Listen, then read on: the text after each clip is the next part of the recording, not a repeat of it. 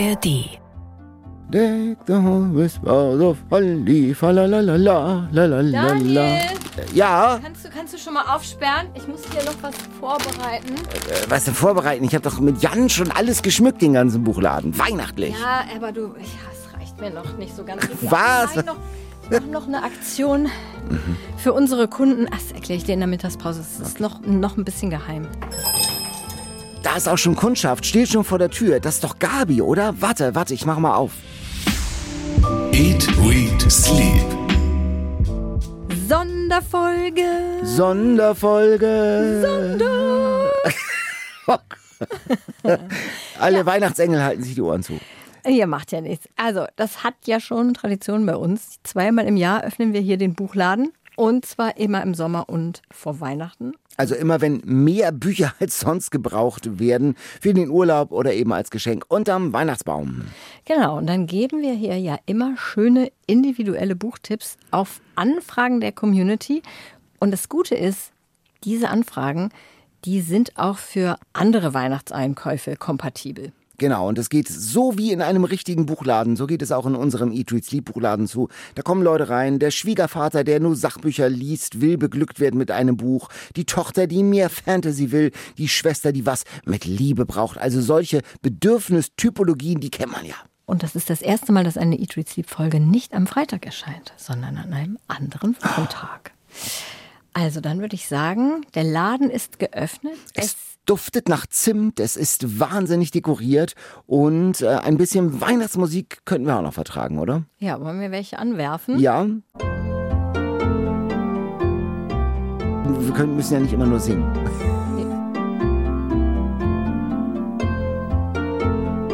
An der Kasse steht auch ein Teller mit Lebkuchen. Ist das für uns oder für die Gäste? Sowohl als auch, würde ich sagen. Und Tee haben wir auch. Sehr auch. Guck mal, ich habe für dich hier so einen schönen ähm, Bärchenbecher mitgebracht. Oh, so ein Bärchenbecher mit blauem Halstuch. Sag mal, was ist das denn für ein Tee da drin? Ja, das, den hatte ich noch zu liegen. Den hattest du doch zu liegen. Meins geht. Sollen wir jetzt schon trinken? Ich finde, wir können Ja. uns schon mal jetzt, bevor Gabi warten muss, noch einen kleinen Moment warten, weil wir müssen ja auch ein bisschen gestärkt in dieses Verkaufsgespräch gehen. Ich kann gar nicht mit dieser Thermos. Du musst auf das rote Oh, Ding da, genau. Oh okay. das rote Ding. hoch und dann zack. Ja, sehr schön. Und jetzt erstmal alles auf die Bücher geschüttet. ähm, das geht gar nicht, Daniel. Kannst du das bitte eingießen? Ja, guck mal, das ist doch so ein Weihnachtsgeräusch, so ein Mm. Wintergeräusch. Dankeschön. Also, So, Frau Marenholz, machst du denn mal die erste Kundin, bitte? ja, na klar, das ist ja die Gabi. Ist inzwischen reingekommen. Was können wir denn für sie tun?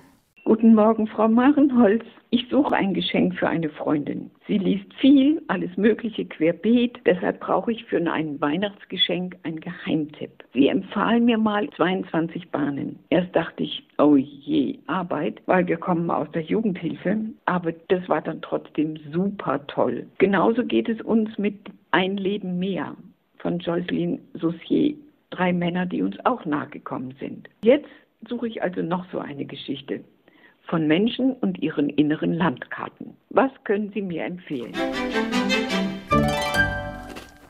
Oh, hast schon Spekulatius. Ich hab schon Spekulat. hatte schon- Jetzt liegt das hier vor meiner Nase, da Ja, kann ich nicht gut, widerstehen. ist doch Hm? gut. Also, als Gabi gesagt hat, 22 Bahnen, da habe ich natürlich sofort an Paradise Garden von Elena Fischer gedacht. Das haben wir ja in Folge 97 vorgestellt und ich finde, das hat so einen ähnlichen Sound, diese Geschichte. Dieses Mädchen, das in Armut aufwächst mit der Mutter und dann stirbt gleich die Mutter am Anfang und sie ist total zerstört und muss sich in diesem neuen Leben ohne Mutter zurechtfinden, wo sie doch nicht mal ihren Vater kennt und beschließt dann ihren Vater zu suchen in so einem wahnsinnigen Roadtrip. Also da gerne nochmal in Folge 97 reinhören, ob das vielleicht einen ähnlichen Geschmack trifft. Und bei Kanadamännern dachte ich an ein Buch, das habe ich hier noch mal mitgebracht, Der Salzpfad von Raina Wynn. Hast du davon schon mal Noch gehört? nie, nein, Rainer Wynn. Man sieht tatsächlich eine Steilküste, eine kleine Insel mit einem, was ist das, ein Leuchtturm? Ein Leuchtturm, ein Delfin, also so eine, so eine, so eine Steilküstenatmosphäre. Genau.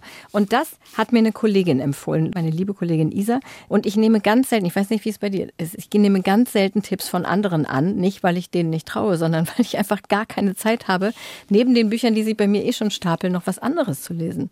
Ich habe, äh, nee, ich bin immer ganz froh über Leseeindrücke. Da bin ich ja Fan von, wenn mir jemand sagt, Daniel, das musst du lesen, das hat mich bewegt und dann nehme ich die auch immer mit und äh, ich habe auch keine Zeit, aber wozu sind die Nächte da? Und dann äh, quetscht man dann immer noch eines dieser Bücher dazu. Ah ja, okay, ich bin da immer sehr vorsichtig, weil das dann meinen Stapel noch erhöht. Aber Isa habe ich vertraut und habe mir das dann besorgt und es ist eine wahre Geschichte über ein Ehepaar, so ein mittelaltes Ehepaar, Moss und Rainer, eben Rainer Wynn, die Autorin, die alles verloren haben. Die sind pleite, mhm. ihr Zuhause ist weg, mussten sie verkaufen. Der Mann ist krank, der hat so eine Muskelerkrankung und die Prophezeiung ist, das wird gar nicht besser, das wird nur noch schlechter. Und die beschließen dann spontan, den Southwest Coast Path zu wandern. Das ist dieser berühmte Küstenweg in Südengland. Einmal so Cornwall da unten rum. So ein bisschen Jakobsweg mäßig dann so. Ja, 630 Meilen lang mhm. und das ist wirklich das ist traumhaft schön alles da.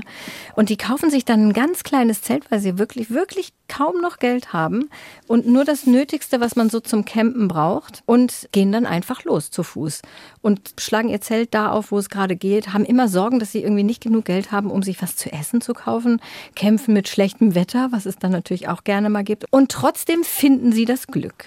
Die treffen ganz nette Menschen und erleben unglaubliche Natur und lernen sich selber auch neu kennen. Also, ich sag mal, man hört das Meer rauschen in diesem Buch. Warum es mir gut gefallen hat, ist ein bisschen klar, wegen der Landschaft. Also alles, was mit dem Küstenpfad in Südengland zu tun hat, lese ich natürlich super gerne. Ich dachte, ich frage aber auch mal Isa, warum es ihr so gut gefallen hat. Also meine Kollegin Isa, die mir das Buch empfohlen hat. Das Tolle an diesem Buch ist, dass man einfach direkt mit zwei anderen Menschen auf einer Wanderung ist und man erlebt die ganze Natur, man erlebt die anderen Menschen, die sie auf ihrem Weg treffen. Und vor allem, was mich so besonders gefreut hat, ist diese Liebesgeschichte und diese besondere Beziehung dieser beiden, die auf diesem Weg sind und mit dieser Krankheit des Mannes kämpfen müssen. Und man kriegt einfach mit, wie schwer es beiden fällt. Und ich habe mich so ein bisschen, obwohl ich noch sehr jung bin, darauf eingestellt, wie das mal sein kann, wenn man wirklich dann dabei ist, quasi seinen Partner zu verlieren. Und das ist einfach so sehr ans Herz gegangen.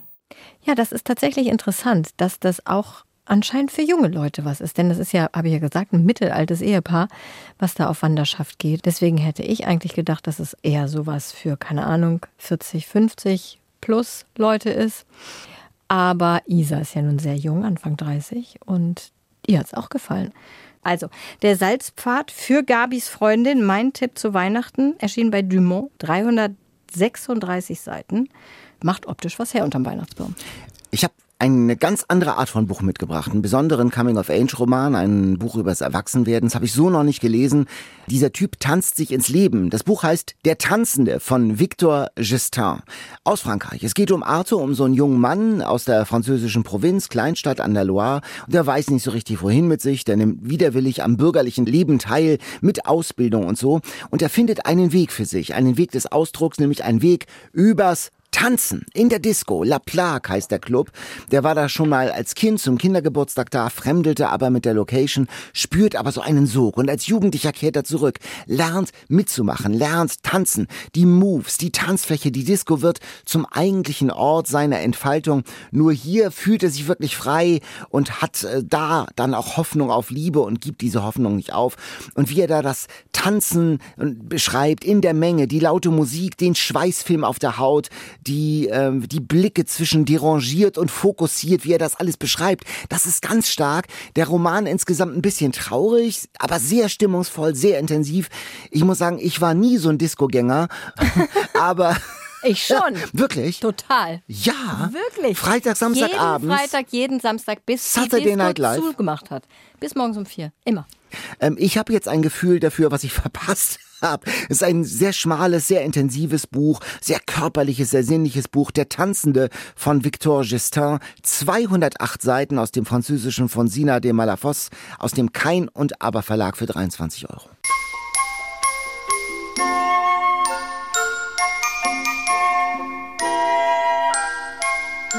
Und da kommt auch schon der nächste Kunde.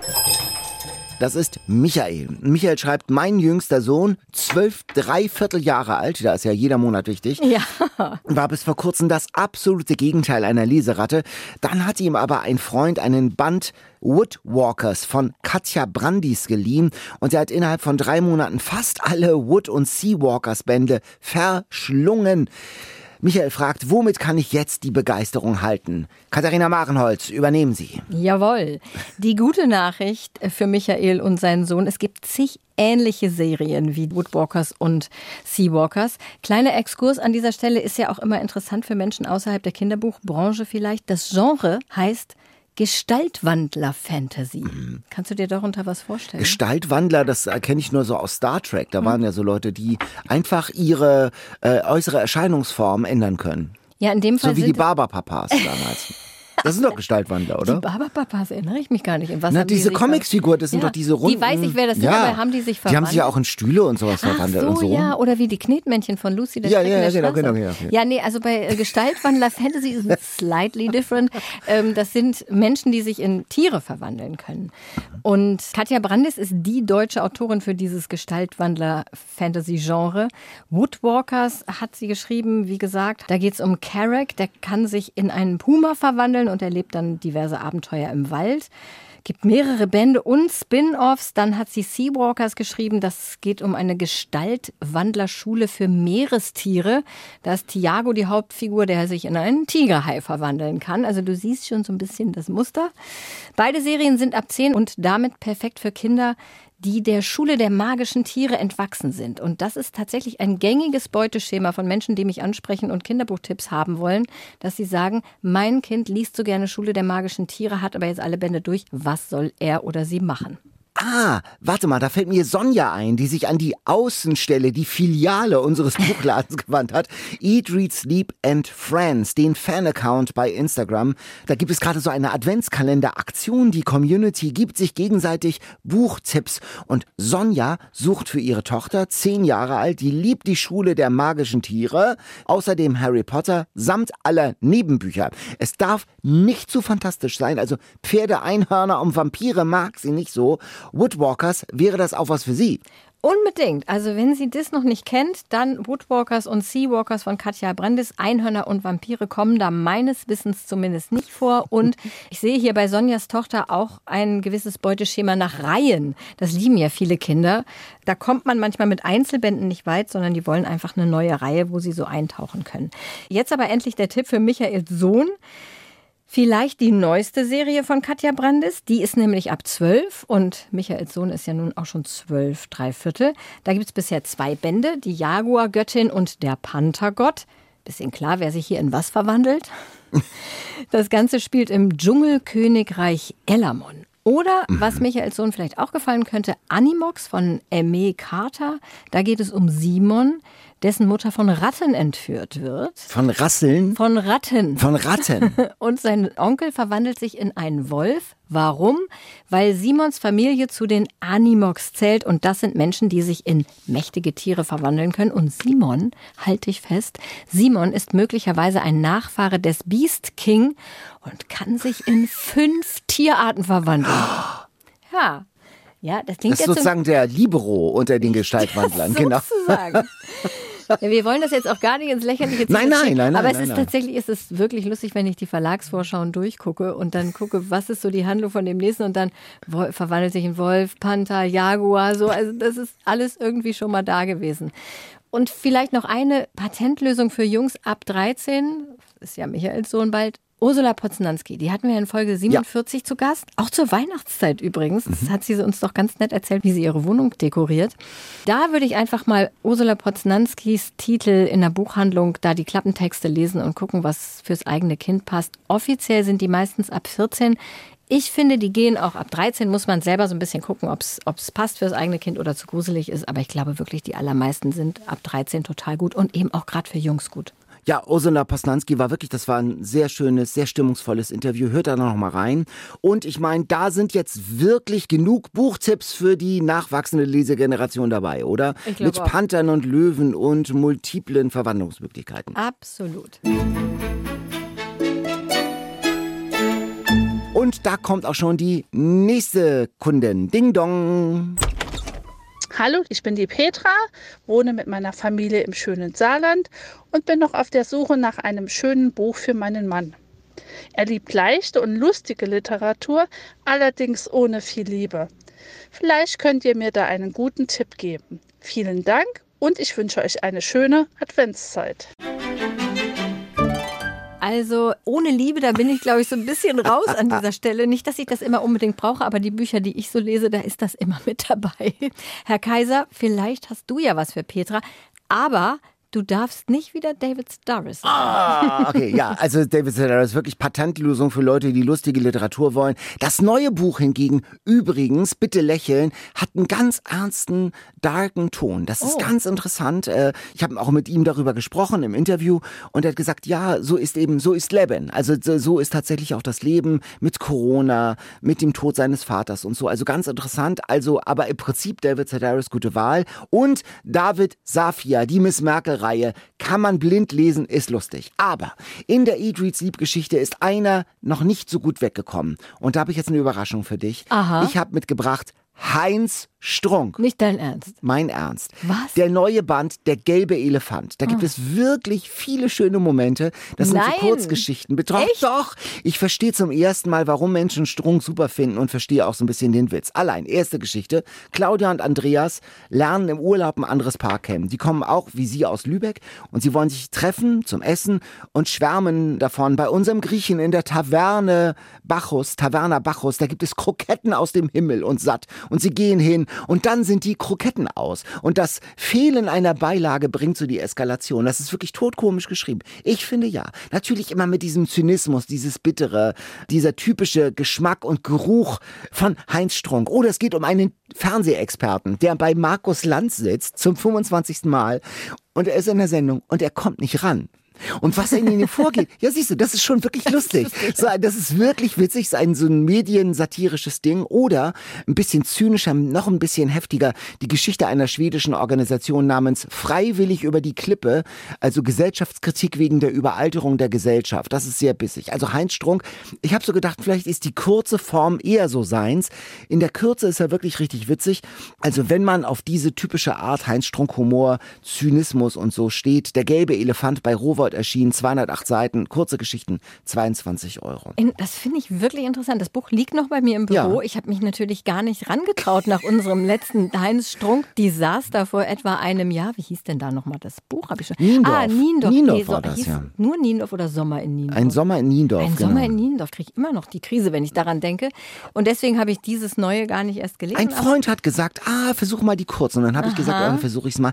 Die sind jetzt, manchmal denke ich, ah, das ist wieder so ein Sound, der mich nervt, mhm. der einfach nicht mein meinen Witznerv trifft. Aber wie gesagt, bei diesem Talkshow-Gast von Markus Lanz, da musstest du ja auch lachen. Ja, musste ich ja, schon bei der Vorstellung lachen. lachen. Und es ist definitiv, nehme ich mal an, ohne Liebe. Ohne Liebe und er geht auch wieder mit seinen Protagonisten so ein bisschen ins Gericht, aber auf paar Seiten kann man das immer ganz gut ertragen. Hm? Also gut für Petras Mann. Der, vielleicht ist das Ah, du hast noch, warte mal, ich sehe doch, du hast noch mehr. Ja, natürlich. Das ist hier zack, zack, zack, zack, zack. Petrasmann, halte dich fest. Ein Buch, das ich habe ich mal selbst geschenkt bekommen, ähm, aus Gründen. Es ist eine Variante des Neuen Testaments aus der Bibel. Es ist von Christopher Moore, die Bibel nach Biff. Kennst du das? Nee. Das ist äh, wirklich, das war auch, warum ein Bestseller. Die Geschichte von Jesus aus Sicht seines Kumpels Biff, vor allem Kindheit und Jugend. Ein Erzengel, darum geht es, erweckt Levi Bar Alphaeus, kurz Biff, heute auf und bittet ihn, von dem jungen Jesus damals zu erzählen. Und er erzählt von Jesus, den nennt er Josh, und von Maria Magdalena,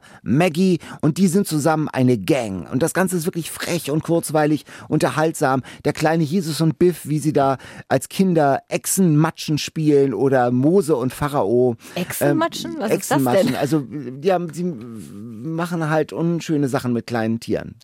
Also Ach was so, so, was ah. so Kindergrausamkeit so ah, ausmacht. Und das okay. ist wirklich Hat total. Jesus doch nicht gemacht. Das ist genau da, genau darum da geht es es in diesem Buch. Und das ist wirklich äh, sehr unterhaltsam, zum Lachen geschrieben.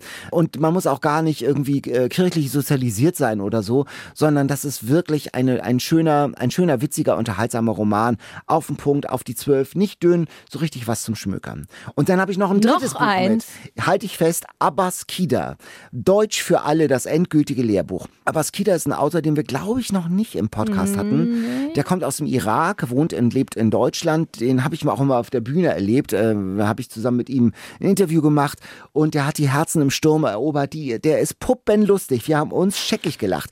Äh, die Bücher von ihm sind sehr stark. Die Orangen des Präsidenten, der Erinnerungsfälscher zum Beispiel. Der hat so einen ganz prägnanten, unterhaltsamen, ironischen Stil und er hat ein Buch über die deutsche Sprache geschrieben. Er hat sowas viel liebe ich ja. Ja, viel zu kompliziert das Ganze, die deutsche Sprache. Muss man doch mal ändern. Zum Beispiel, äh, wie er an der Grammatik verzweifelt und er macht dann Verbesserungsvorschläge. Umlaute abschaffen. Oder ein Universalartikel muss her, nämlich D, also nur DE, DE. Äh, Das ist natürlich als ein Gag, aber man bekommt ein wirklich sehr unterhaltsames Gefühl dafür, wie schwer es ist, Deutsch zu lernen tatsächlich. Dein, dein Blick sagt noch, hat noch so eine Nee, ich leichte find- Restskepsis. Überhaupt nicht. Nein, ich hänge an deinen Lippen. Also ich finde super. Ich überlege gerade, wie nochmal das Zitat von Mark Twain, mein Lieblingszitat von Mark Twain, der hat ja auch ein Buch geschrieben Ja. über die deutsche Sprache, das ist natürlich deutlich älter, über das Verb, der, der Deutsche taucht. Warte, ich guck's, ich muss es einmal kurz googeln, mir fallen nur Fragmente ein. Ja. Ah, hier. Wenn der literarisch gebildete Deutsche sich in einen Satz stürzt, sieht man nichts mehr von ihm, bis er auf der anderen Seite des Atlantischen Ozeans mit dem Verb zwischen den Zähnen wieder auftaucht. Zwischen den Zähnen, sehr schön. Genau. Also diese deutschen Schachtelsätze, die diese geteilten Verbkonstruktionen haben, auch sehr lustiges Buch von Mark Twain. Die schreckliche deutsche Sprache heißt das Buch von Mark Twain. Kann man auch immer noch mal gerne reingucken. Genau, und von Abbas Kida, das Buch heißt Deutsch für alle, das endgültige Lehrbuch. Im Hansa Verlag erschienen 128 Seiten für 14 Euro. So, da haben wir ja schon mal sehr viele Kunden beglückt, glaube ich. Weihnachten kann schon fast Ich nehme kommen. mir noch, ich weiß, also das muss man so eingießen, dass das hier vorne ist. ähm, ich glaube ja. Neuer Test. Ah, Ja, Jetzt, jetzt ist gar nicht schlecht, der Tee. Ja ist Das lecker. ist was mit Ingwer und weiß ich nicht. Lebkuchen? Es hat was Weihnachtliches. Ja, es, ist, äh, es hat diese Ingwer-Schärfe. Ja. Ja. Äh, Lebkuchen sehr gern. Sind das gefüllte oder Ja. so knochentrockene? Nee, Ah, gefüllte. Bist du Lebkuchentyp? Äh, gern, ja, doch. Ja. Mhm, mhm. Aber da, die gelingen so selten selbstgemacht, dass die wirklich aus dem Supermarkt. Gut, gefüllt habe ich die noch nicht selbst gemacht, aber Mhm. nur so plain hatten wir die sogar schon mal in der Folge. Mhm. Wir hatten alle schon mal in der Folge. Also ich habe jetzt mitgebracht gefüllte Lebkuchenherzen, Dominosteine und Spekulatius. Mhm. Was ist so dein Liebstes? Dominosteine. Echt? Ja, die sind so toll. Mit dem Marzipan, mit diesem Gelee in der Mitte und unten der. Also, es ist wirklich toll. Ich esse immer nur das Marzipan und das Was? untere und das das, Gelee mit den Zähnen ab weg. oder was? ja. Wirklich? Du schmeißt das Gelee von den Ja, Dominosteinen. deswegen esse ich selten Dominosteine, weil das mir auch sehr verschwenderisch vorkommt. Große Aber ich mag das. Gelee nicht. Wirklich? Aber das, äh, die, die Füllung des, der Herzen sind doch auch ein bisschen Hm? Dachte ich mir, dass du das jetzt sagst, weil das ist weicher, das ist so hart. Hast du vielleicht noch nicht die richtigen Dominosteine. Ne? Ich stelle mir das auch vor, Dominosteine selbst zu machen. Es gibt ja Menschen, als- die das auch selbst machen. Menschen, die machen alles selbst. Dominosteine zum Beispiel würde ich auf gar keinen Fall, Fall das selbst ist machen. so aufwendig, glaube ich. Ja, das muss der Hammer sein. Ich habe nicht mal, ich habe nicht mal Spekulatius jemals selbst gemacht. Da gibt es ja extra Formen dafür. Also das, das händisch da diese Sachen darauf zu kritzeln, stelle ich mir auch Nein, das wird ja nicht aufgekritzelt, das wird in Formen gepresst. Ja, eben, eben, genau. Okay. Also, das können wir nächstes Jahr. Eat Sleep 2024 backen wir zusammen Spekulatius. Genau. Vielleicht schenke ich dir dieses Jahr schon eine Form. Eine Form dafür. Genau, ja, dann, dann, dann bin ich dabei. Aber es ist doch schön in so einem Buchladen, wenn da an der Kasse so ein Teller mit Dominosteinen. Und dann ist auch so schöne Teller, so, so Rentier mit, mit Geweih. Ja, die sind Teller süß, mit ne? Geweih. Sehr Teller süß. mit Geweih. Sehr weihnachtlich. Aber wir müssen weiterarbeiten. Herr Kaiser, die kleine kurze vormittägliche Pause ist schon wieder vorbei. Wir haben schon wieder eine neue Kundin. Das habe ich gerade abgewiesen. Daniel ist noch im Spekulatius. Ute, warte kurz. Ja, aber heute noch nur ganz früh gefrühstückt. Ute, ich glaube auch eine Stammkundin. Genau, und sie schreibt, so ein schöner Buchladen. Ich mag das klingende Ding-Dong an der Tür und da kommt mir auch schon gleich Pulitzer Freitag aus einem neuen Hundekörbchen entgegengelaufen. Hier fühle ich mich wohl, sagt Ute. Also guten Tag, liebes Buchladenteam. Guten Tag, Ute. Ich suche für meine 28-jährige Nichte ein Abenteuerbuch. Es sollte möglichst keine Liebesgeschichte dran vorkommen. Schon wieder? Also schon wieder? Was ist denn mit euch da? Trost da draußen? Keine Liebe. Wir brauchen doch alle ein bisschen Liebe. Also, äh, ohne Liebesgeschichte. Die ganzen Pol-Entdecker-Geschichten, Robert Scott, Shackleton und so, die habe ich ihr schon geschenkt und die haben mir auch gut gefallen. Klassiker gehen ebenfalls in 80 Tagen um die Welt von Jules Verne, ist als Graphic Novel gut angekommen, haben wir hier vorgestellt. Hier an genau, dieser an Stelle. dieser Stelle, in diesem Buchladen. Jetzt bin ich mit meinem Latein am Ende, sagt Ute. Meine Nichte ist Naturwissenschaftlerin und mag Radfahren und Reisen. Ja, da würde ich sagen, der Nichte empfehle ich direkt auch mal der Salzfahrt, was wir vorhin auch schon Gabi empfohlen haben. Und auf jeden Fall die Wette, das ist auch ein für solche Beuteschemen mein Universaltipp, die Wette von Steve Healy und Wali Chandrasekaran. Keine Ahnung, wie man das wirklich ausspricht. Das gibt's leider nur noch antiquarisch oder auf Englisch. The Race heißt das dann. Das ist diese Geschichte von den zwei Typen, die um die Welt reisen und wetten, wer schneller ist mit verschiedenen Fahrzeugen durch verschiedene Länder. Leicht schräg, sehr, sehr witzig.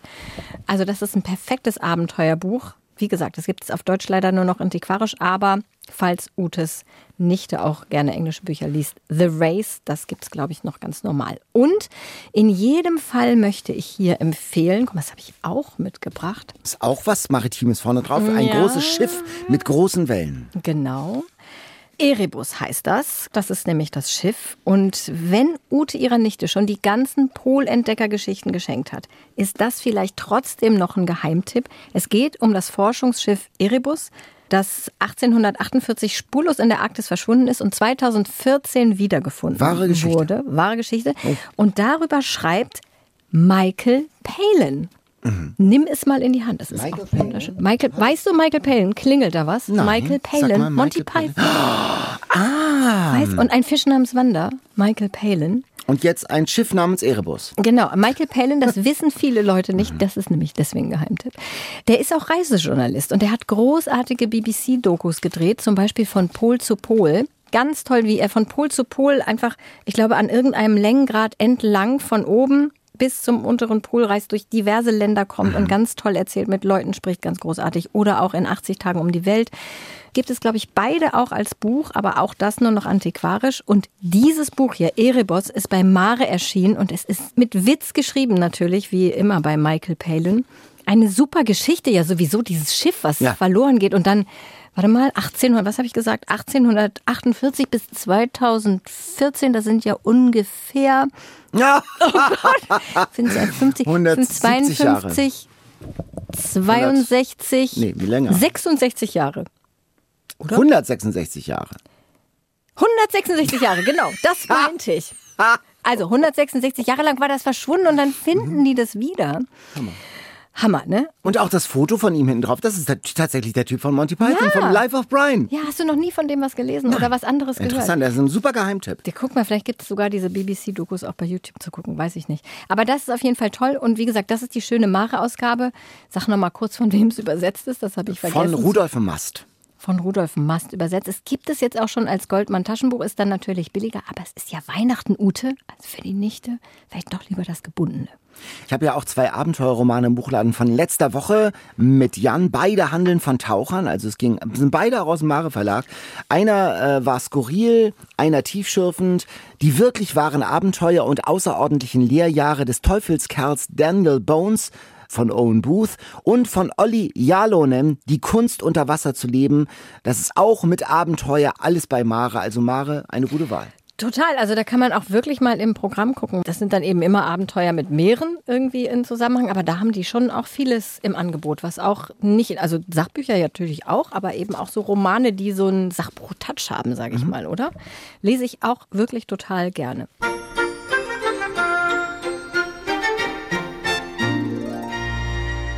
Schon wieder Pause. Du isst auch schon Dominostein. Zeit Freue ich mich, ja. freue ich mich. Und jetzt ähm, habe ich eine kleine Aktion vorbereitet für die Mittagspause. Ist ja auch wichtig. Basteln. Fast, fast, fast. Ja. In so einem Buchladen, da muss man ja auch was bieten für Kinder, die mitgeschleppt werden und Ja. vielleicht keine Lust haben, die ganze Zeit zu warten, wenn die Eltern was machen. Und dann dachte ich mir, so ein Maltisch, also heute mal malen statt basteln. Da habe ich was vorbereitet. Dann doch lieber basteln. was? Oh, diese ganzen künstlerischen Sachen, das ist Aber alles pass nicht so auf, mein. pass auf, pass auf. Wir wollen ja hier auch nicht Aber da wird kein Video von gemacht. Natürlich wird davon ein Video gemacht, sonst ist ja nur der halbe Spaß.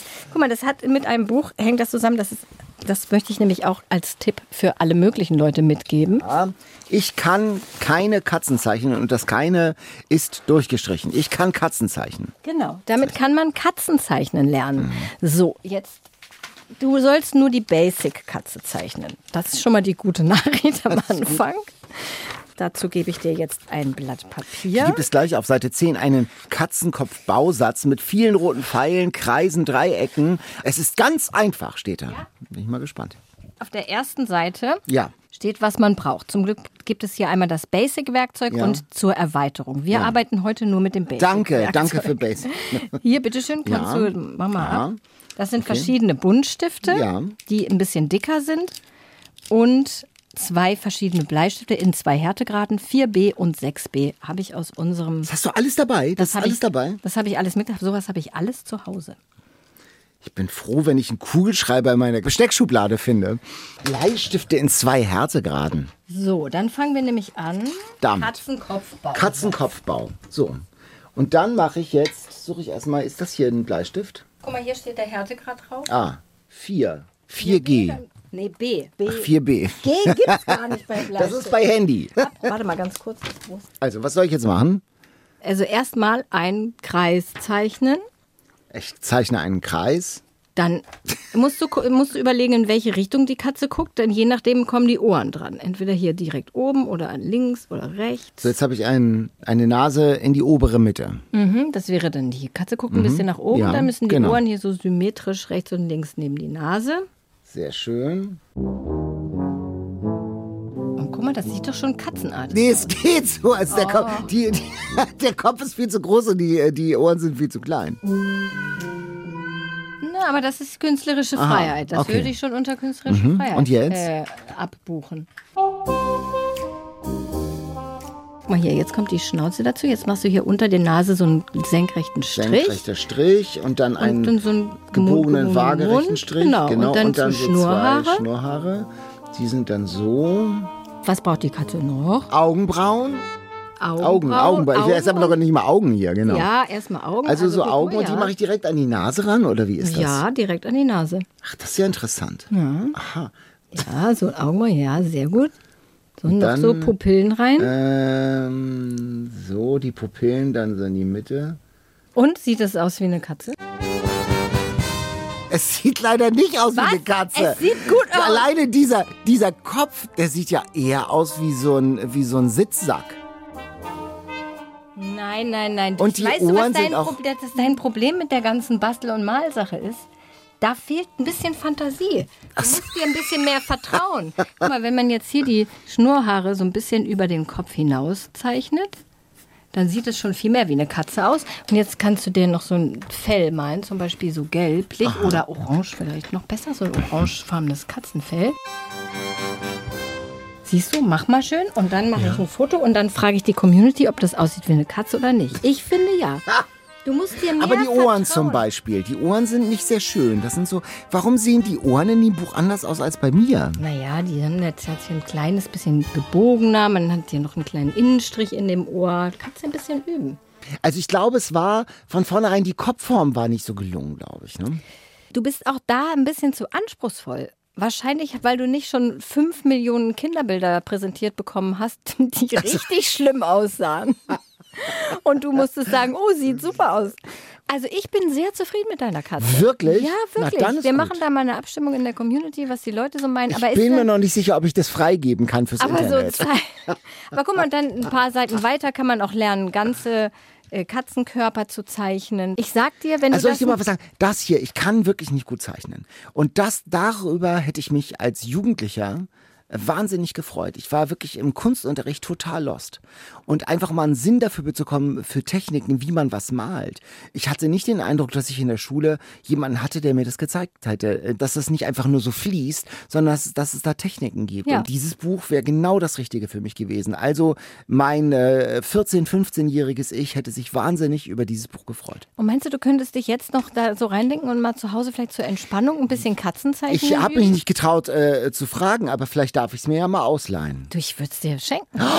Kleines vorgezogenes Ja, Weihnachtsgeschenk. Weihnachtsgeschenk. Ich nehme es mit und ich versuche zur nächsten Folge und in Kolumbien in meinem Urlaub die eine oder andere Katze oder eine, eine kolumbianische Katze zu zeichnen. Ja, das richtet sich tatsächlich sogar an Erwachsene. Es gibt aber auch für Kinder jeden Alters so Zeichenlernbücher.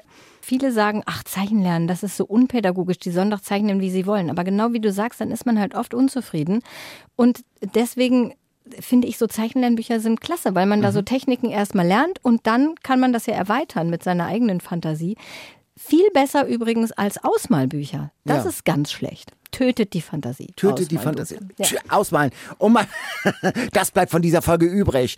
Ausmalbücher töten die Fantasie. Katharina Marenholz, Eat, Read, Sleep. Ja, das Genau. ist so. Aber ich kann Katzen zeichnen und keine durchgestrichenen Fondement.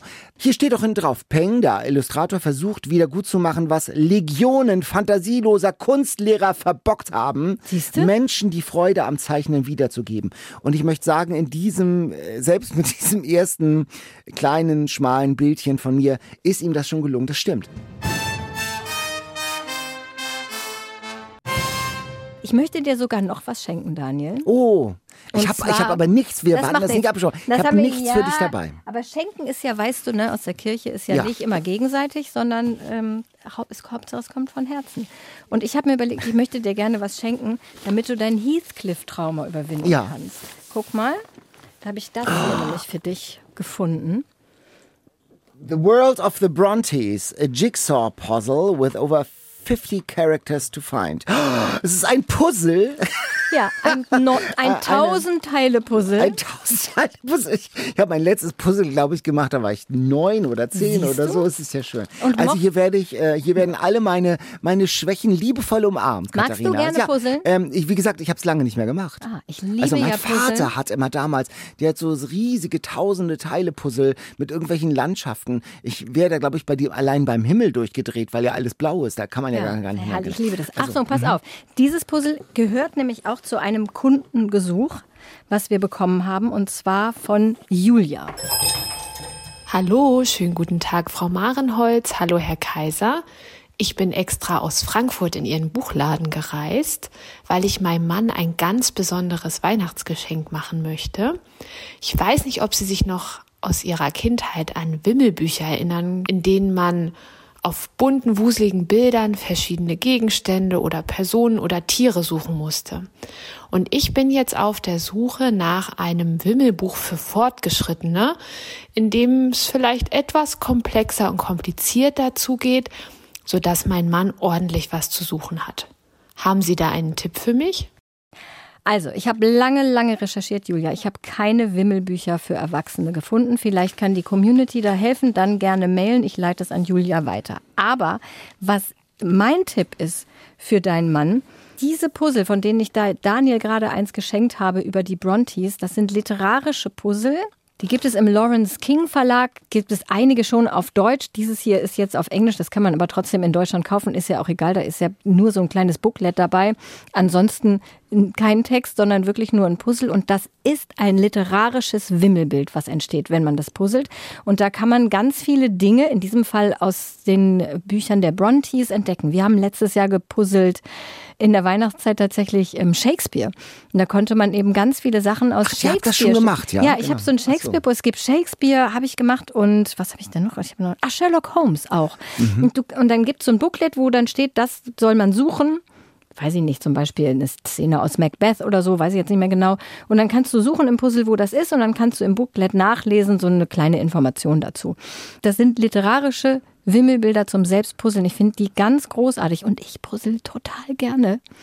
Man muss sich natürlich die Zeit dafür nehmen, aber wir machen das immer in Weihnachtsferien. Wir haben Oh, so ein Brett. Da hat man ein bisschen Zeit. Genau. und dann sitzen wir immer wieder alle da dran und puzzeln. Und bei diesem Puzzle-Wimmelbild der Bronte-Schwestern, da ist echt eine Menge Action. Mit explodierenden Schiffen, ein Löwen sehe ich, ein brennendes Anwesen und Kutschen und äh, wunderbare Kleider. Hast du Heathcliff schon gefunden? Ich habe ihn noch nicht entdeckt hier. Ah, dann würde ich sagen, du puzzelst genau. das mal. Ich puzzle das mal. Mach das mal. Und, ja, genau. Und, und poste bitte bei Instagram, wenn du Heathcliff gefunden hast. Ich bin mir ziemlich sicher, dass er dabei ist. Er muss dabei Er muss sein. Was dabei ist denn das sein. für ein Bronte-Puzzle? Und vielen Dank, liebe Katharina, ganz Ja, toll. Also gerne. zwei wunderbare Geschenke und ich stehe mit nichts als meinem Dank da. Nein, nein, Ach, das ist Katharina. jetzt doch für mich Wunderbar. ein Geschenk, wenn es dir gefällt. Und dann möchte ich noch einen Non-Book-Artikel dir schenken. Weiß ich nicht, kann ich dir auch schenken? Ich will den vor allem empfehlen, weil man ja manchmal gerne Leuten was schenken möchte, die Bücher lieben, aber man denkt, die haben schon alles. Oder man, es fällt einem dann doch trotz unserer tausend Buchtipps im Buchladen dann doch kein Buch ein, was man schenken kann. Und dann vielleicht was,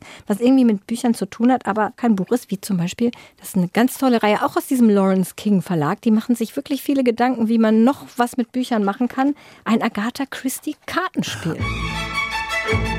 Alleine die Box sieht aus wie ein Schmuckkästchen. So schön. Und vorne drauf sind äh, Miss Marple und Hercule Poirot und wahrscheinlich noch eine andere Ermittlerin. Ah, das soll in der Mitte soll wahrscheinlich Agatha Christie dann sein. Genau, das also Agatha dann- Christie, Hercule Kannst, Poirot kannst und mal aufmachen, da sind Ah, dann eben sind äh, auf den dann. Spiel. Das ist halt ein ganz normales Karten. Ach, und da sieht man Spiel. eben statt dem Bauern und dem König des Königs sieht man dann Hercule Poirot. Man sieht Spritzen bei der 4, bei der Herz 10, da sieht man den ABC Eisenbahnführer.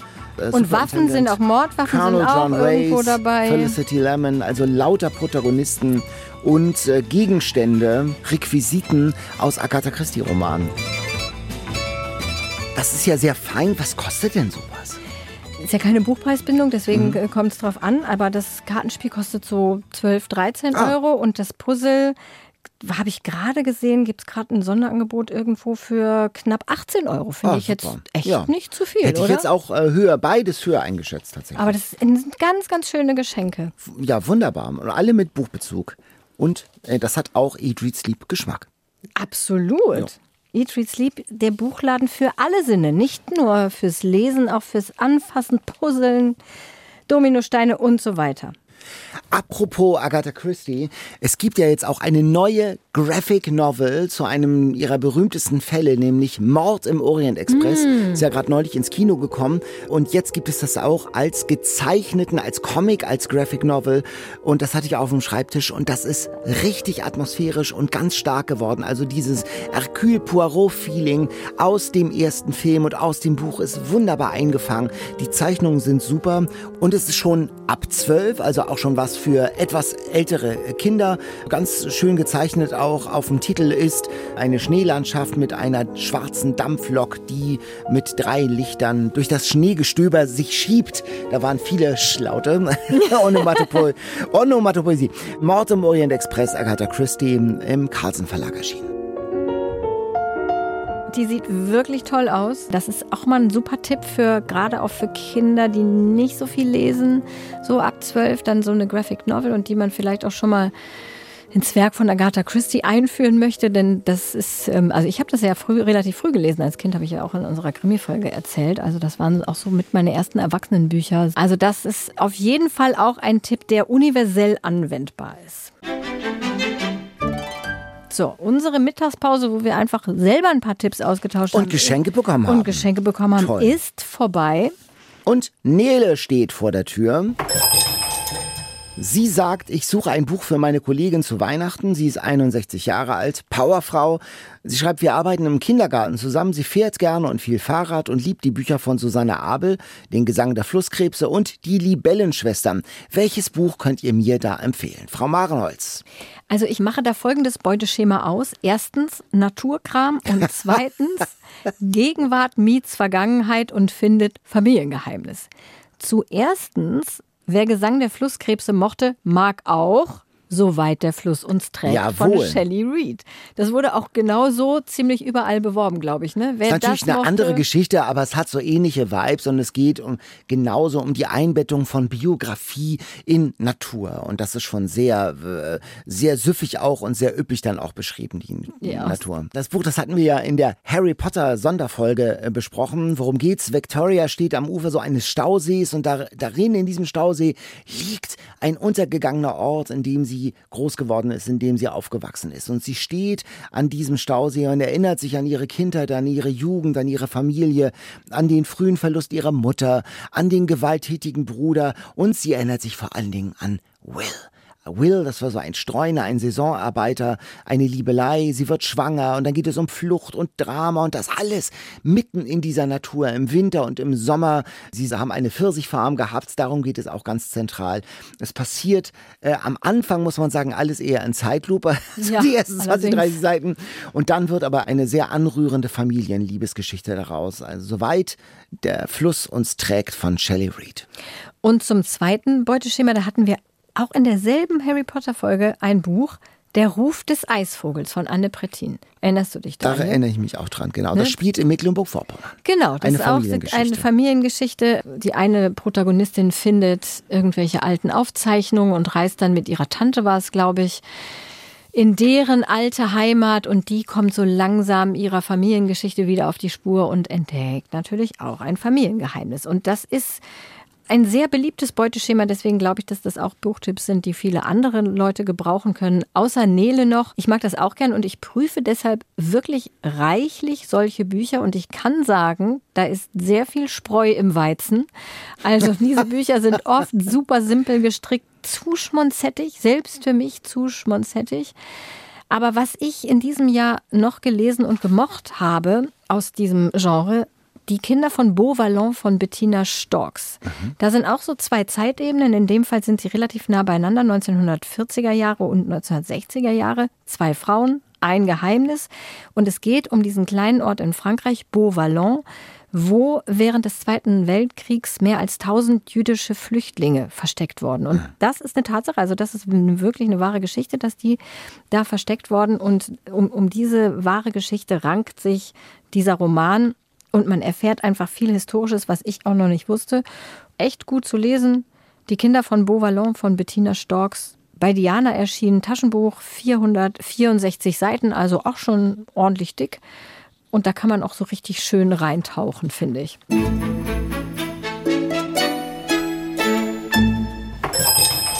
Und da kommen schon die nächsten Kunden in den Laden. Eine ganze Familie kommt rein. Die Familie von Hannah. Das sind zwei Töchter, 12 und 15. Die waren dieses Jahr auf großer USA-Reise in San Francisco, in Los Angeles, Joshua Tree, Grand Canyon, Las Vegas. Und die suchen Literatur zur Nachbereitung. Also Thema Road Trip USA. Was haben wir da im Angebot in unseren Eat, Sleep Regalen? Ich würde sagen, ich nehme die Kinder und du die Eltern. Ja. Also erstmal die Kinder. Für die jüngere Tochter, 12, würde ich empfehlen Sally J. Pla. Komische Vögel hat sie geschrieben. Eine Autorin, von der ich auch zum ersten Mal was gelesen habe. Da geht es um Charlie, der in Kalifornien lebt. Zwölf ist er. Und ist ein Autist in einer sehr turbulenten Familie. Das ist natürlich ziemlich schwierig für ihn. Zwei sehr anstrengende kleine Brüder hat er. Der Vater ist Kriegsjournalist und liegt mit einer, am Anfang des Buches liegt mit einer schweren Kopfverletzung im Krankenhaus und wird dann von Kalifornien in eine andere Klinik nach Virginia verlegt. Also eine Spezialklinik.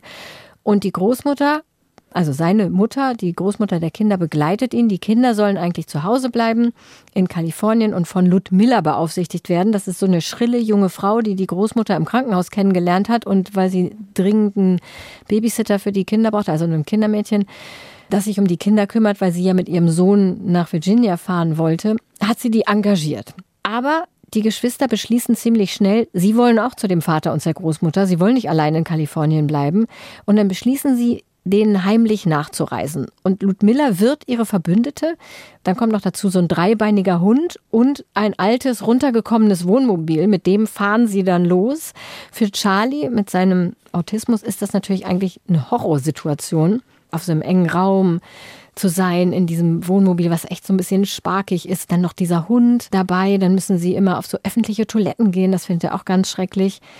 Aber er kriegt es irgendwie hin und sein Halt während dieser Reise wird die Suche nach Vögeln. Das war ein gemeinsames Hobby von ihm und seinem Vater. Die hatten so eine Liste und wollten möglichst viele Vögel sozusagen abhaken, die sie gesehen haben. Und dann entsteht bei Charlie so ein magisches Denken. Er sagt so, wenn er alle Vögel abgehakt hat auf der Liste, dann wird der Vater wieder gesund.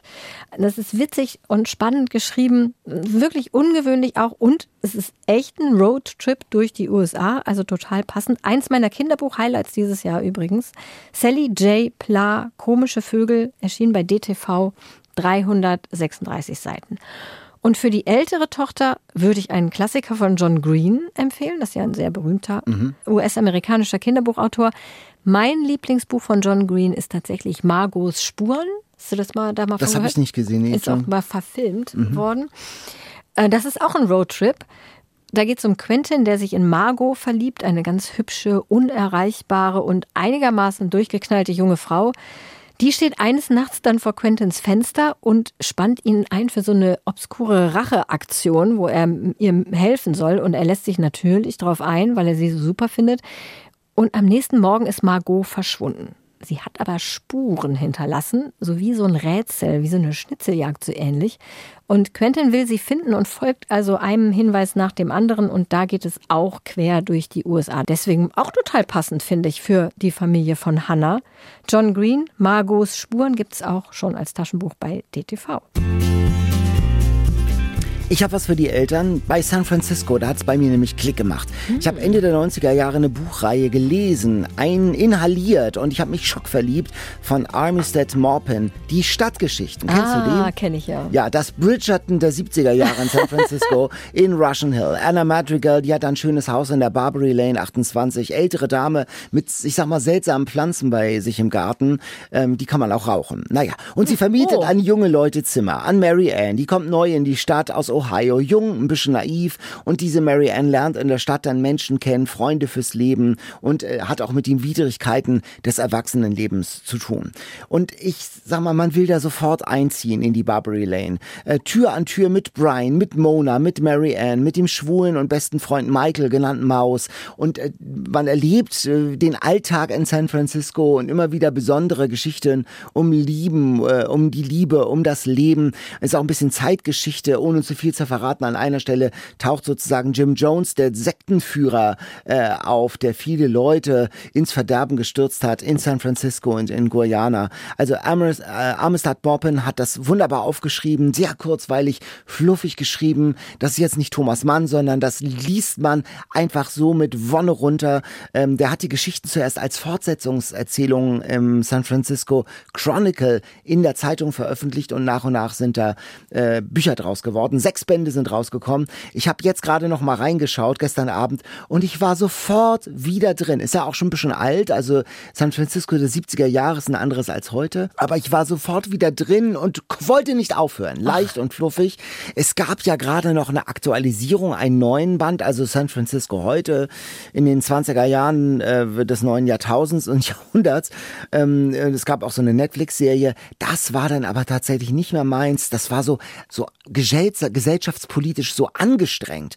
Und es hatte nicht mehr diese Leichtigkeit der alten Stadtgeschichten, die man wirklich noch wunderbar lesen kann. Es kommt so richtig San Francisco als Sehnsuchtsort rüber. Diese alten Stadtgeschichten, die haben äh, was von Guilty Pleasure und die sind wunderschön zu lesen. Also der Originaltitel ist Tales of the City, Stadtgeschichten übersetzt von Heinz Wrochter, ist bei Rowold erschienen. Ich habe damals in den 90er Jahren so einen Schuber mit allen sechs Bänden bekommen. Ich weiß nicht, ob es den heute noch gibt, habe ich nicht gefunden, aber die einzelnen Bände sind auch wunderbar. Ja, ich hätte noch einen Podcast-Tipp für Hannas Familie. Amerika, wir müssen reden von Ingo Zamparoni und seiner amerikanischen Frau Jiffer. Das ist ein NDR-Podcast, da geht es um aktuelle Themen, immer in Bezug auf Amerika. Wir packen da den Link mal in die Shownotes. Ich könnte mir vorstellen, dass sich das lohnt, auch für Hannas Familie da mal reinzuhören. Eat, Reads, Lieb, der Buchladen, in dem es auch Podcast-Tipps gibt. Genau. Wir müssen uns um die nächste Kundin schon wieder kümmern. Es ist Annika. Hallo, ich habe neulich ein Buch gehört über Schottland des 18. Jahrhunderts und da ist mir aufgefallen, dass ich überhaupt gar nichts über die Geschichte Schottlands oder Englands weiß. Ich wäre über jeden Tipp dankbar. Also da haben wir Tipps auf drei Ebenen, in drei verschiedenen Genres. Ich fange mal an mit der leicht schmonzettigen Realität, nämlich von Ken Follett. Da sind ja diese bibeldicken Bücher und er erzählt wahnsinnig gut recherchiert Geschichte. Äh, Die Säulen der Erde, die Kingsbridge-Reihe. Ken Follett, das sind ja mal diese Ziegelsteine, die Schmerzen in der Hand, aber man liest es so runter und man spürt gar nicht, wie die Seiten immer weniger werden. Alles super recherchiert und immer auf die zwölf. Man lernt wie nebenbei Geschichte und bekommt so ein Gefühl für die Herausforderungen der Zeit damals.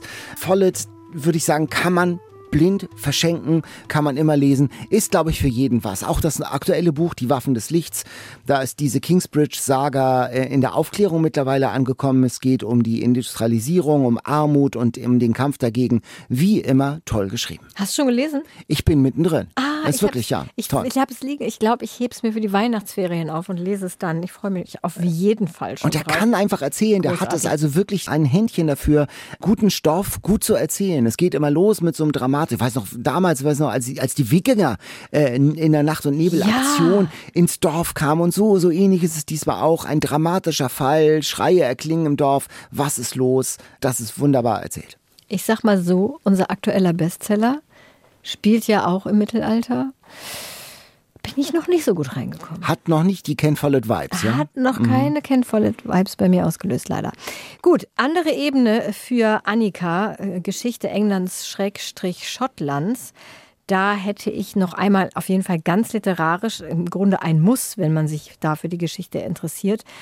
Die Thomas Cromwell-Trilogie von Hilary Mantel. Preisgekrönt und was für Historien-Feinschmecker, glaube ich, die sind auch dick viel zu lesen. Da muss man sich schon ein bisschen reinlesen, finde ich, aber hochgelobt und auf jeden Fall tolle Bücher. Thomas Cromwell ist ja eine schillernde Figur gewesen am Hof Heinrichs des Achten, der Erfinder des britischen Geheimdienstes. Das habe ich zumindest Ah, das immer hab ich auch gelernt. Ah, ja, ja, Ja, okay. ja, der hat so ein Netz an Spionen aufgebaut. Also es war im Grunde MI5 oder 6, ich weiß nicht, was es ist, ähm, dieser, dieser Zeit. Und über den hat Hilary Mantel drei Romane geschrieben. Wölfe heißt der erste, Falken der zweite und Spiegel und Licht der dritte. Und danach, sage ich mal, weiß man alles über die Tudor-Ära. Also schon mal ein Grundstein, wenn man sich in englischer Geschichte gut auskennen will, ist dann gelegt. Und natürlich im High-Fantasy-Bereich ein Tipp für Annika, die Highland-Saga von Diana Gabaldon. Hast du das jemals gelesen? Das habe ich nicht gelesen. Nein. Ich habe das vor langer Zeit mal einen Band gelesen. Feuer und Stein heißt der erste Band. Fängt so an 1946. Claire ist verheiratet mit einem englischen Professor, denkt sie. Dann macht sie eine Zeitreise, schwupps, ins Jahr 1743. Das ist so die Zeit, als die Engländer und Schotten sich gerade sehr spinnefeind waren. Und Claire ist jetzt verheiratet mit Jamie. Ein sehr attraktiver, rothaariger, blauäugiger Schotte. Und ähm, diese Auseinandersetzung zwischen England und Schottland steuert auf die große Schlacht bei Culloden zu. Claire weiß natürlich davon, weil sie ja aus der Zukunft kommt. Und sie weiß auch, dass es für die Schotten nicht gut ausgeht und versucht deswegen Jamie davon abzuhalten, äh, sich diesen Highlander-Truppen anzuschließen. Genau. Neun Bände gibt es und man lernt sehr viel über die Geschichte. Aber man muss dieses Zeitreisen-Love-Story, muss man natürlich auch mögen. Ich habe nur einen Band gelesen, aber ich war mal vor wirklich vielen Jahren in einer Veranstaltung in der Fabrik, wo wir auch unsere Veranstaltung hatten, ähm, unser Eat, Read, Sleep, Harbourfront-Ding.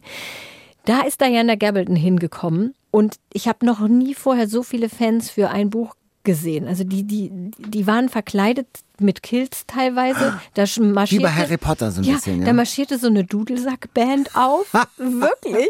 Und dann hat die gelesen und dann hat die erzählt, ganz interessant, die ist ja ähm, Historikerin, die Autorin Diana Gabaldon. Und die hat richtig überlegt, hm, wo ist eine Marktlücke? Und dann hat sie rausgefunden, ah, so Geschichte Schottland, so ein bisschen mit Liebe und Zeitreise und so gibt's nicht. Mache ich das mal. Ich glaube, die hätte auch was anderes schreiben können und hat dann das geschrieben. Ist mega erfolgreich geworden. Was hätte man denn noch? Wo ist denn noch eine Marktlücke? Katharina, Ja. doch mal was für dich. Mal was analysieren. Das? Aber im Gegensatz zu Jan habe ich keinen Roman in der Schublade. Ich glaube, ich könnte keinen Roman schreiben. Könntest du das?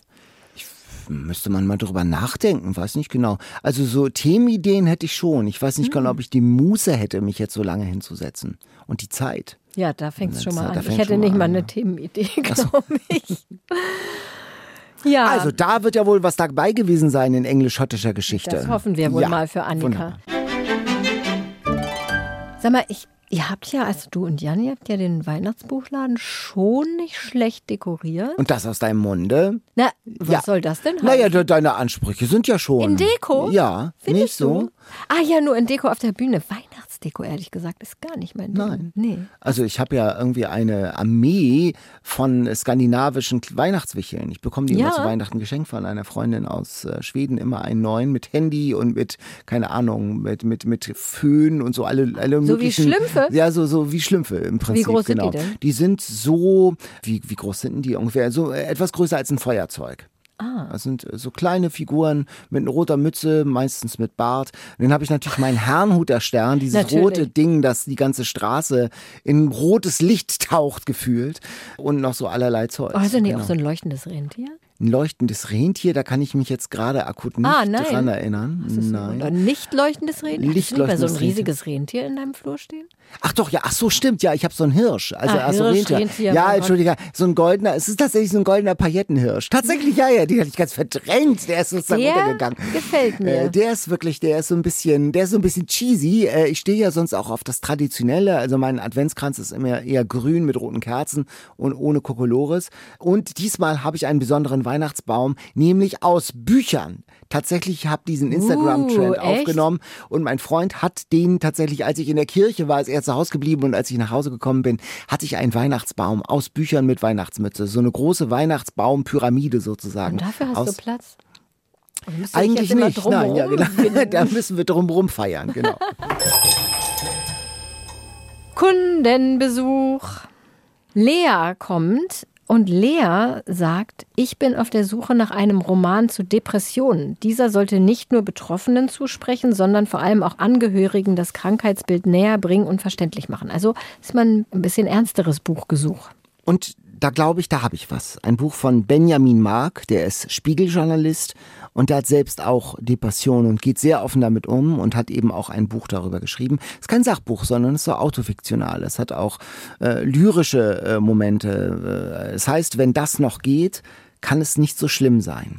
Und äh, wenn ich von außen auf Depressionen schaue, als Nicht-Betroffener, dann bin ich wirklich hilflos, machtlos und ich verstehe das gar nicht. Also ich verstehe gar nicht, was das ist, Depression. Ist das äh, nur schlechte Stimmung? Wie, wie sieht das Krankheitsbild aus? Ich habe große Schwierigkeiten, mich reinzuversetzen. Ja, und dieses so. Buch hat mir geholfen, das besser zu verstehen. Ich hatte ganz viele Aha-Effekte. Benjamin Mark berichtet eben autofiktional aus seinem Leben. Es besteht aus Tagebucheinträgen, aus Skizzen, aus Momentaufnahmen, Selbstgesprächen und eben auch Lyrik, so Poesie ist da mit drin. Und es erlaubt es einmal zu verstehen, was in einem vorgeht, der das erleidet. Und mit vielen starken Bildern. Das ist eine Krankengeschichte, das ist eine Familiengeschichte. Benjamin Mark schildert auch sein schlechtes Gewissen, die Schuldgefühle gegenüber der Familie, gegenüber der Frau und den Kindern. Das ist also kein Ratgeber in dem Sinne, sondern es ist, man guckt so rein in den Kopf, in, in das Leben eines Menschen mit Depressionen, Inneneinsichten einer Depression. Das gibt es übrigens auch als, habe ich zufällig gesehen, das gibt es auch, das kann man gar nicht zufällig sehen, das gibt es auch als NDR-Hörspiel. Das findet man noch online so. zum Reinhören. Und als Buch hat es mir wirklich geholfen, Depressionen besser zu verstehen. Es ist bei Surkamp erschienen, hat 333 Seiten, kostet 18 Euro und heißt, wenn das noch geht, kann es nicht so schlimm sein. Ich habe noch ein ganz kurz, will ich ihn wenigstens einmal erwähnen. Das habe ich selber nicht gelesen, weil ich mich auch so gar nicht für Fußball interessiere. Ronald Reng, den haben wir schon öfter mal zitiert, immer wenn nach Fußballbüchern gefragt wird. Das ist nämlich ein wirklich sehr guter Autor für Fußballbücher und der hat auch ein Buch geschrieben über Robert Enke. Ein allzu kurzes Leben heißt das, also eine Biografie über Robert Enke, also der Fußballer, der ja auch an Depressionen litt und dann tatsächlich Suizid begangen hat. Und auch an dieser Stelle habe ich nochmal zwei Podcast-Tipps, nämlich einmal ein NDR-Podcast über Robert Enke, sehr hörenswert, und den NDR-Podcast Raus aus der Depression. Da spricht Harald Schmidt in jeder Folge mit einem ja, Prominenten, der oder die an Depressionen erkrankt ist.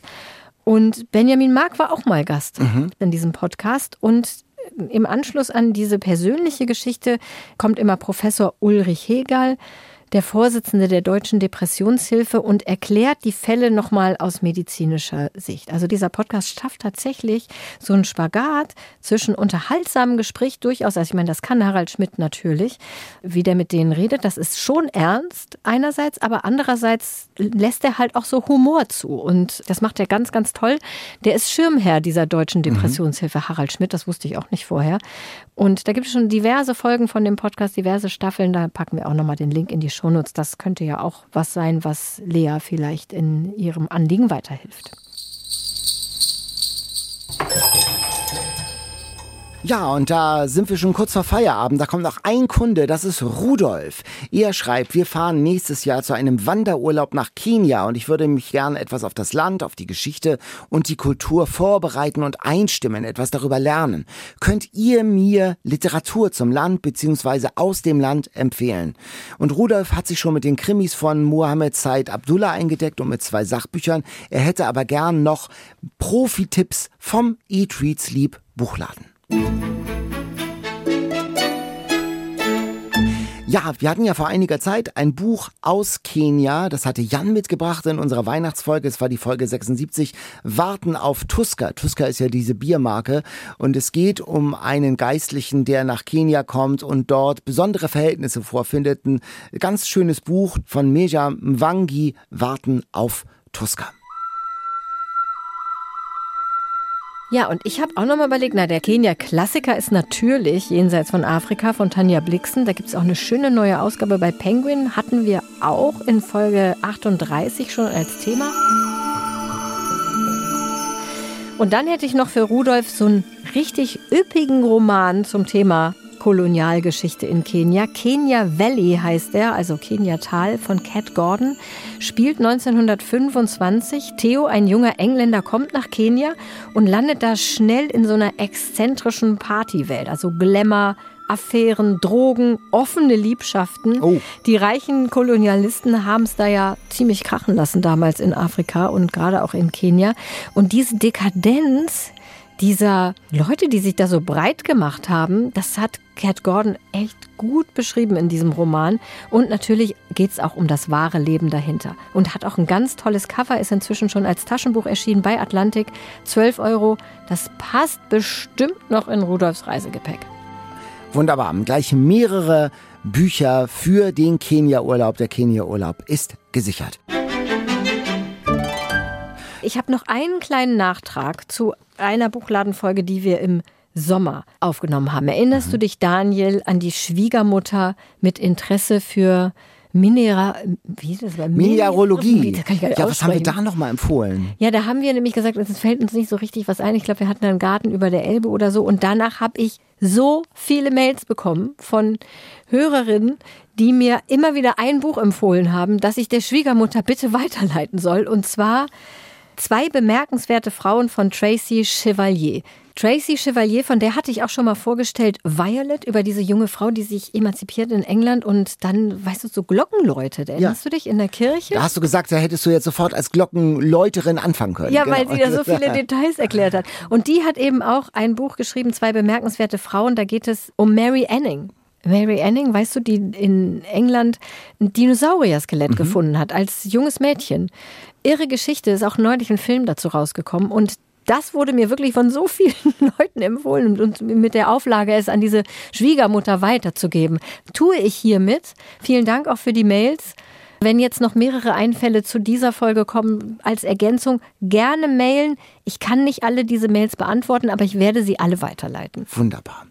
Ja, und jetzt sind wir schon fast am Ende, kurz vor Ladenschluss des Buchladens und ich bin froh, dass noch ein paar Dominosteine übrig sind. Die Natürlich. Kunden haben nicht alle aufgegessen. Ein Glück, unsere genügsamen Kunden. Eine Bitte haben wir noch. Katrin aus Kiel hat angemerkt, dass unser Buchladen ja noch gar keinen Namen hat. Also Skandal. sie schreibt, ja, ein, vielleicht hat ein Hörer, eine Hörerin äh, eine Idee für einen Namen. Und als Anreiz schlägt sie vor, könnte es doch ein Anti-Eselsohr von mir oder eine Marmelade von Katharina geben. Wie sieht's aus? Da wären wir schon da, eine, also solange du nicht du- eine Marmelade von mir haben möchtest, und sondern nur so ein Anti-Eselsohr. Also Anti-Eselsohr kannst du noch basteln? Äh, würde ich eine Anleitung hinkriegen. Oder, Oder vielleicht eine eine, selbst, ich wollte gerade sagen, eine selbstgemalte Katze.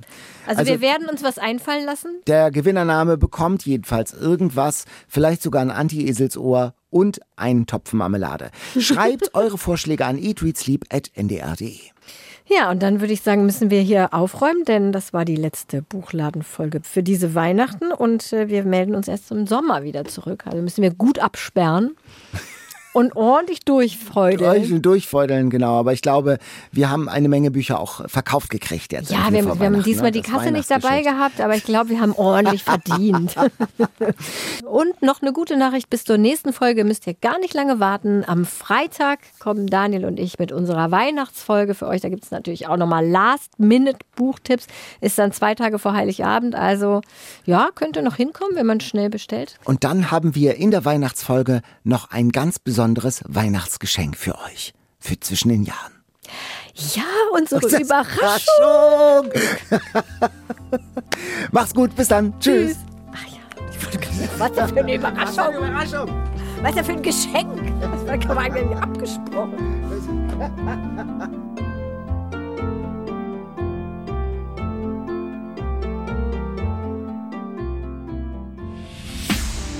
Eat, Read, Sleep.